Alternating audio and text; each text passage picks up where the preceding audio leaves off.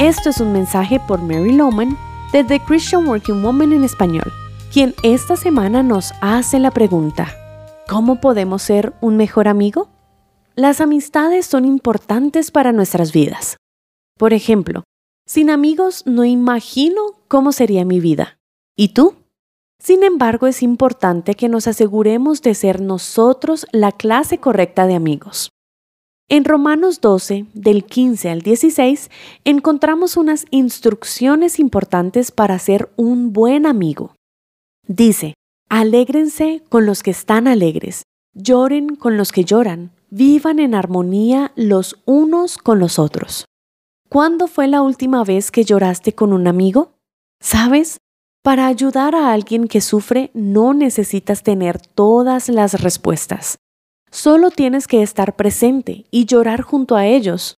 A menudo cometemos el error de intentar hablar con nuestros amigos que sufren, buscando soluciones y palabras para ayudarles, y a veces no necesitan palabras. La gran mayoría ya conocen Romanos 8:28. Lo que necesitan es un amigo que diga, lo siento tanto, alguien que sencillamente llora y ora junto a ellos. ¿Y cuándo fue la última vez que te alegraste con un amigo que compartió una buena noticia? Creo que a veces es más difícil alegrarnos por un amigo o amiga que llorar. Por ejemplo, una mujer soltera que se entera que su amiga acaba de comprometerse puede descubrir que le invade la vieja envidia. Para ella puede ser muy difícil alegrarse por una amiga que se va a casar.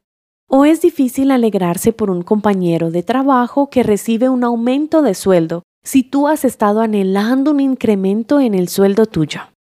Una buena amiga arma fiestas para sus amigas, organiza showers para matrimonios, para bebés, celebra el aumento salarial de una amiga invitándole a comer, felicita a otros amigos cuando estos alcanzan un logro. Entonces, ¿eres tú esa clase de amigo? En el versículo 16 de Romanos 12, Pablo dice, Vivan en armonía el uno con el otro. Y leemos en Hebreos, busquen la paz con todos. Un buen amigo es aquel que promueve la armonía y la paz.